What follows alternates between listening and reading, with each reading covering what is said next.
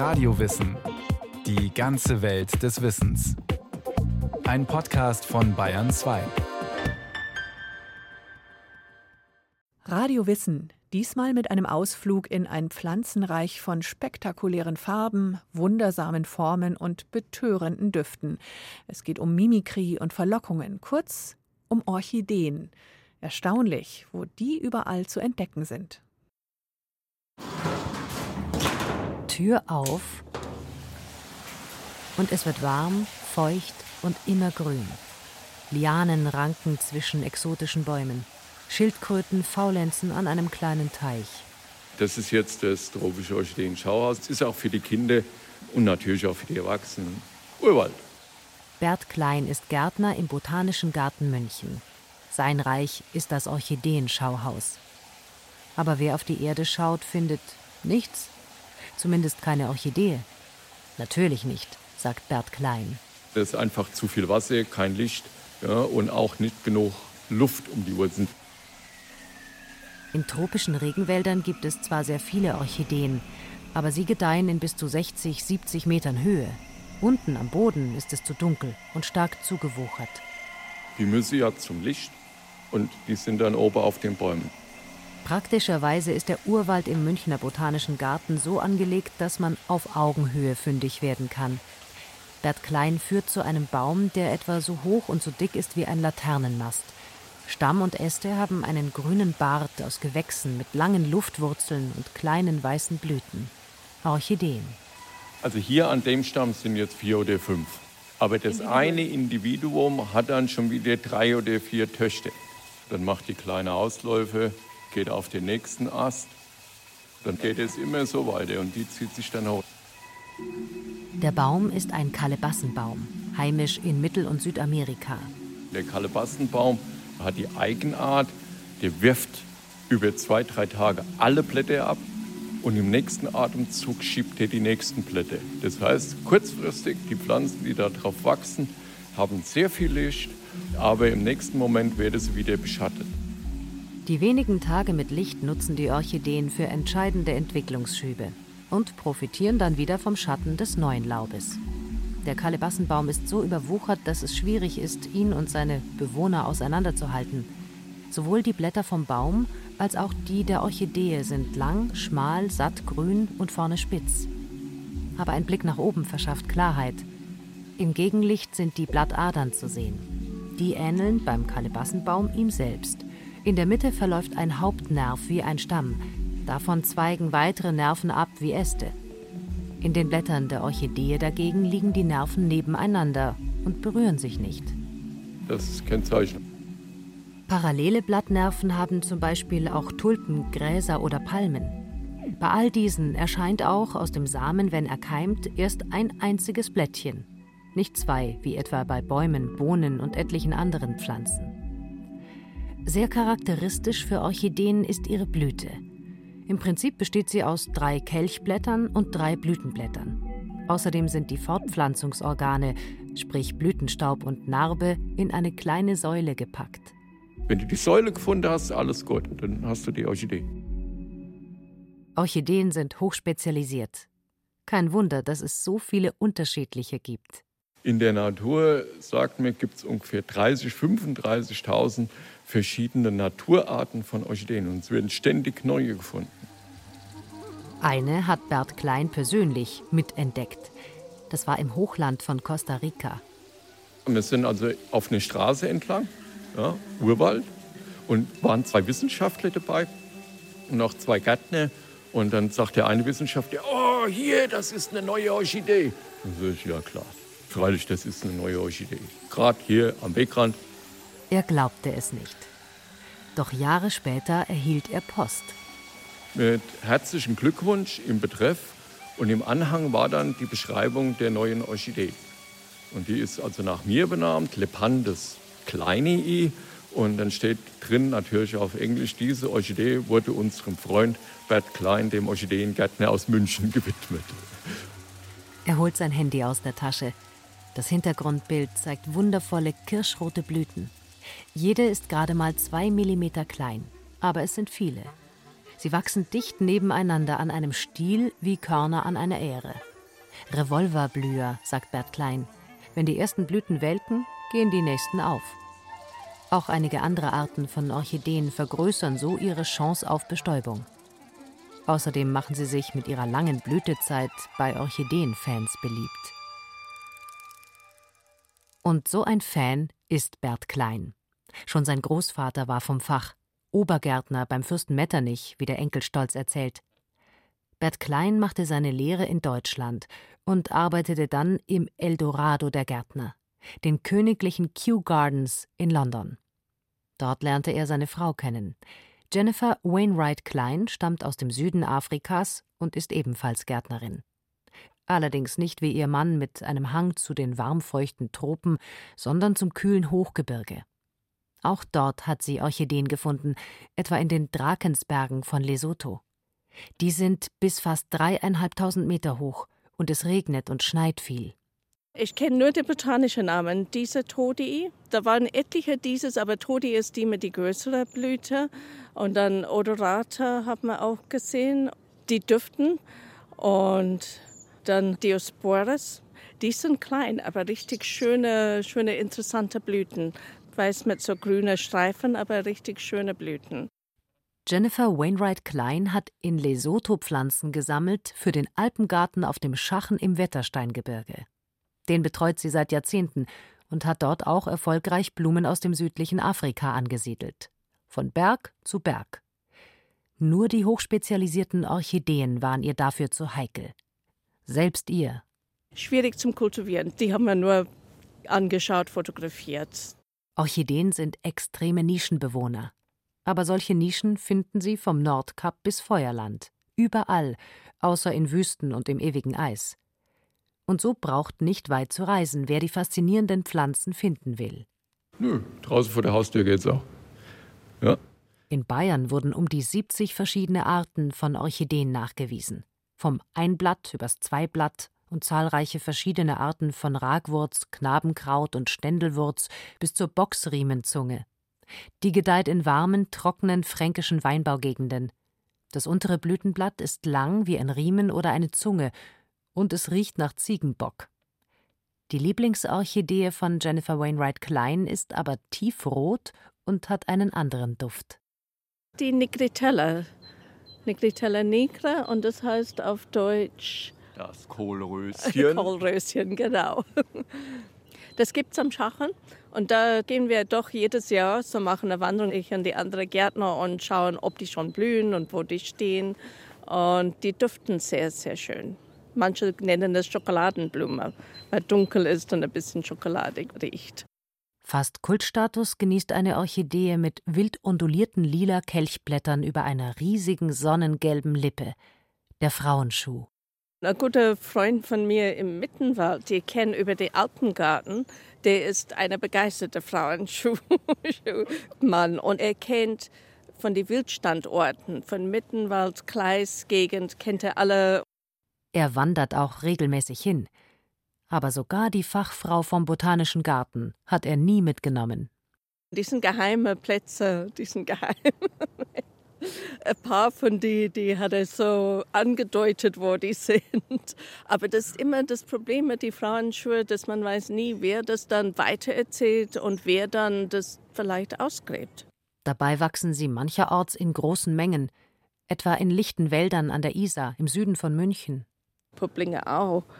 Da gibt es sehr viele Frauenschuhe und viele gehen da vorbei und merken gar nicht, was da neben der Weg steht. Auch manche ehemaligen Weinberge in Franken oder Moore im Allgäu sind im späten Frühjahr bunt von Orchideen. Wichtig für die zarten bunten Pflänzchen ist, dass auf ihren Standort keine Gülle oder anderer Dünger kommt. Also ein Feldacke, da geht nichts. Das ist für die Orchidee zu fett. Und dann kommt es drauf an. So Magerasen und Heideflächen, weil von woanders wird die von anderen Pflanzen überwachsen und genau da kann sie überleben. Doch solche Standorte werden mit immer intensiverer Landwirtschaft immer seltener. Und so werden auch die Orchideen rarer. In Deutschland stehen sie unter Naturschutz. International regelt das Washingtoner Artenschutzabkommen den Handel mit ihnen. Manchmal kann es auch nur an der Jahreszeit liegen, wenn man sie nicht sieht. Denn die heimischen Orchideen wachsen nicht auf Bäumen, sondern in der Erde, und dahin ziehen sich viele nach der Blüte ganz zurück, erklärt der Orchideengärtner Bert Klein. Das sind die weg. Also in Kew hatte man ein ganzes Haus mit europäischen Erdorchideen und das war sowas von langweilig im Sommer, das gibt's nicht. Alles kahl. Den heißen Sommer überdauern viele Orchideen als Knollen in der Erde. Diese Knollen sind oft eiförmig und an einer Pflanze gibt es zwei von ihnen. Das hat antike Forscher an Hoden, griechisch Orchis, erinnert, und so haben sie die gesamte Pflanzenfamilie danach benannt. Auch der deutsche Name Knabenkraut für eine verbreitete Orchideengattung stammt daher. Bei den ersten Herbstregen oder je nach Art auch erst im Winter oder dem folgenden Frühling treiben die Knollen aus. Dann entsteht oben auf der Erde eine Blattrosette. Mitten aus ihr erscheint, wenn es wieder warm wird, der frische Blütentrieb. Eine neue Knolle wächst heran und mit den letzten Reserven der alten Knolle bildet die Orchidee Samen aus. Bert Klein setzt einen Verschwörerblick auf und verschwindet in die heiligen Hallen des Botanischen Gartens, zu denen Normalsterbliche keinen Zutritt haben. Er kehrt zurück mit einem fingerlangen Glasröhrchen. Das ist Heroin für Orchideengärtner. Er entkorkt das Rohr. Zartgelbes, staubfeines Pulver kommt zum Vorschein. Es stammt aus der Fruchtkapsel einer Orchidee. Jede einzelne Samen. Eine einzige Orchidee könne bis zu sieben Millionen Samen produzieren, erklärt Orchideengärtner Bert Klein. Aber rauskommen tun, wenn es hochkommt, eins bis zwei blühfähige Pflanzen. Die neuen Gewächse müssen Stürme und Spechte überleben oder Affen, die die Keime von den Bäumen reißen. Und die Samenkörner müssen ihren Pilz finden. Was man in der Kokosnuss außenrum hat, hat die Orchidee nicht dieses Nährgewebe, diese Nuss oder die Frucht hat eine Orchidee nicht, ist also wirklich staubfein und muss, damit sie zum Keimen und Wachsen kommt, eine Symbiose eingehen mit einem Pilz. Der wächst mit den Hüfen dann ein, ernährt die kleine Orchidee und später dann bietet die Orchidee mit ihren Wurzeln dem Pilz quasi ein Nest, ein Zuhause. Manche Orchideen verlassen sich, auch wenn sie groß sind, voll und ganz auf ihren Pilz für die Energiezufuhr.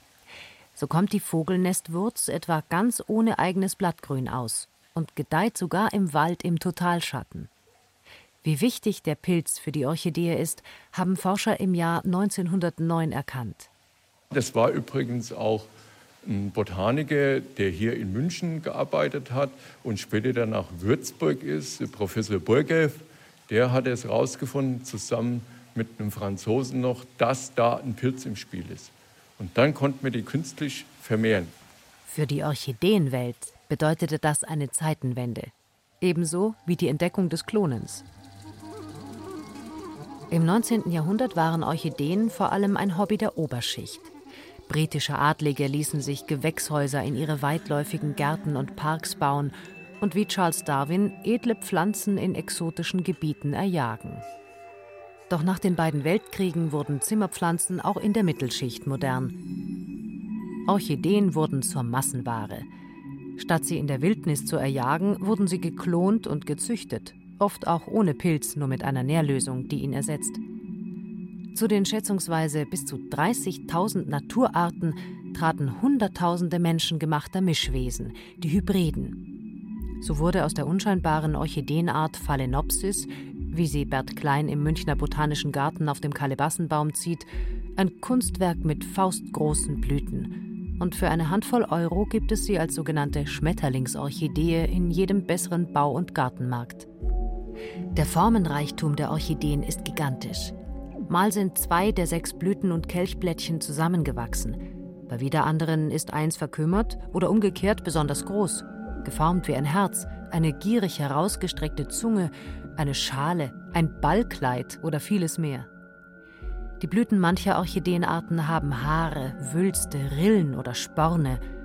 Andere wiederum sind glatt und glänzen. Bei vielen anderen Blumen sind die Kelchblätter grün und derb. Sie umhüllen bloß die Knospe, bis diese sich öffnet und die farbigen Blütenblätter zum Vorschein kommen. Dagegen sind bei Orchideen die Kelchblätter oft selbst bunt und fein. Damit tragen sie besonders zur Pracht der Blüte bei. Und sie helfen bei der Mimikrie. Orchideen sind nämlich Meisterinnen darin, so zu wirken, als wären sie etwas anderes. Es gibt in Südamerika Orchideen, die gelb blühen. Und da wird über das sogenannte Territorialverhalten bestäubt. Das heißt also, die ahmen einen Wespenschwarm nach und die Wespen meinen dann, jetzt wären andere Wespen bei ihnen im Revier eingedrungen, attackieren die dann. Ja, und dadurch wird die Orchidee bestäubt. Andere Orchideen sehen so aus, als wären sie zum Sex bereite Weibchen von Spinnen, Fliegen, Hummeln, Bienen oder auch Wespen. So locken sie die entsprechenden Männchen an. Wieder andere ahmen andere Pflanzen nach. Zum Beispiel eine mit flächigen, glatten Blüten und Kelchblättern, die sich wie zu einer Umarmung nach vorne öffnen. Also es gibt eine Naturart Symbitium insigne, die kommt aus Thailand, geht rüber nach Burma bis China, kommen sie glaube ich auch vor, und die ahmt ein Rhododendron nach und blüht auch zur gleichen Zeit wie ein Rhododendron und wird dann von Hummeln bestäubt. Aber warum täuscht die Orchidee? Immerhin steht sie in ihrer Farbenpracht den Rhododendronbüschen in nichts nach. Orchideengärtner Bert Klein zuckt die Achseln. Überlebensstrategie. Geht besser. Nicht, dass die Hummeln die vergleichsweise kleine Orchidee neben dem großen Rhododendronbusch übersehen. Sogar die Pünktchen, die das Innere von dessen Blüten auszeichnen, ahmt die Orchidee nach, und zwar auf einem der Blütenblätter. Das sieht überhaupt sehr besonders aus.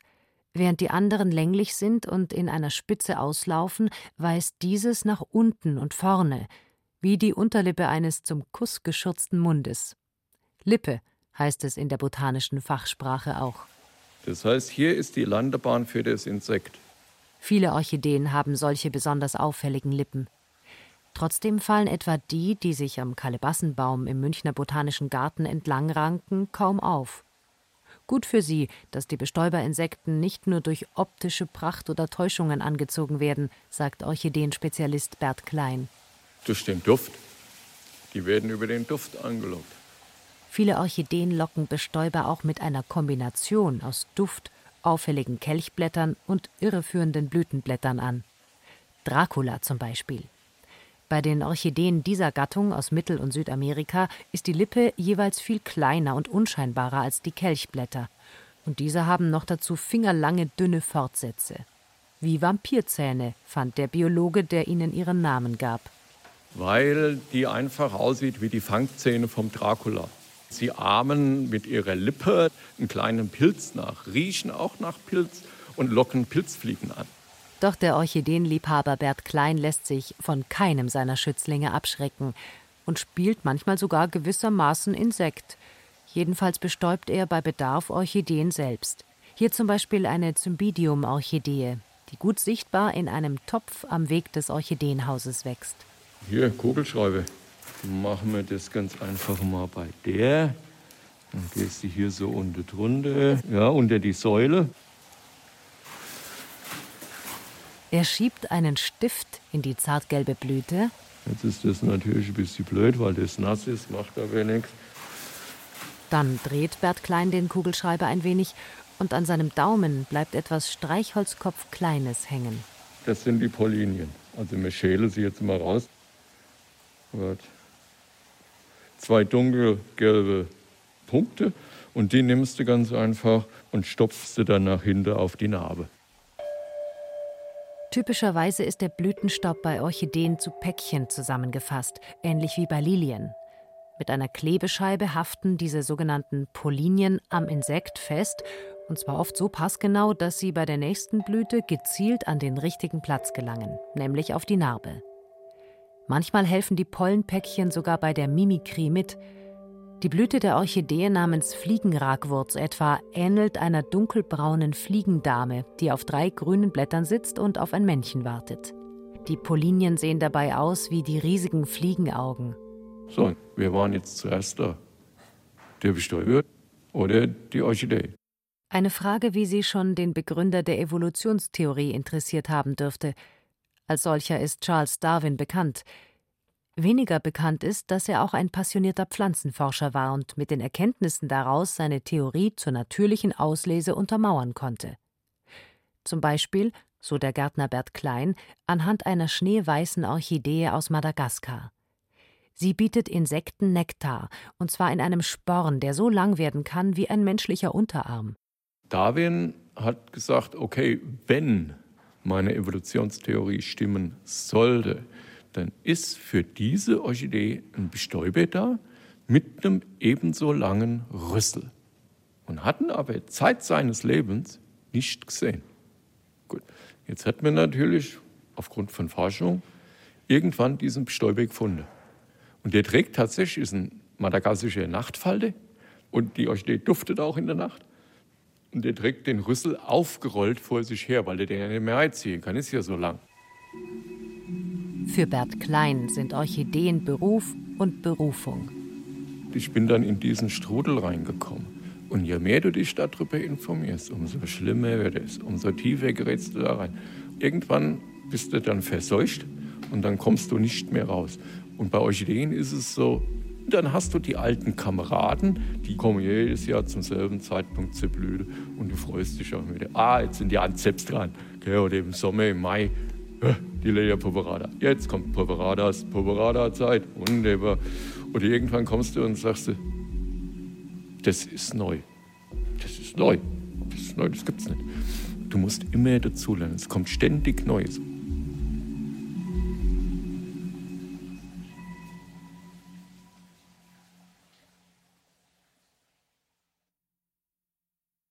Das war ein Ausflug von Bettina Weiz in die Welt der Orchideen. Nachtaktive Blüher oder die Rose. In unserer Radio-Wissen-Welt haben wir noch viel mehr Podcasts über Pflanzen. Viel Spaß beim Hören.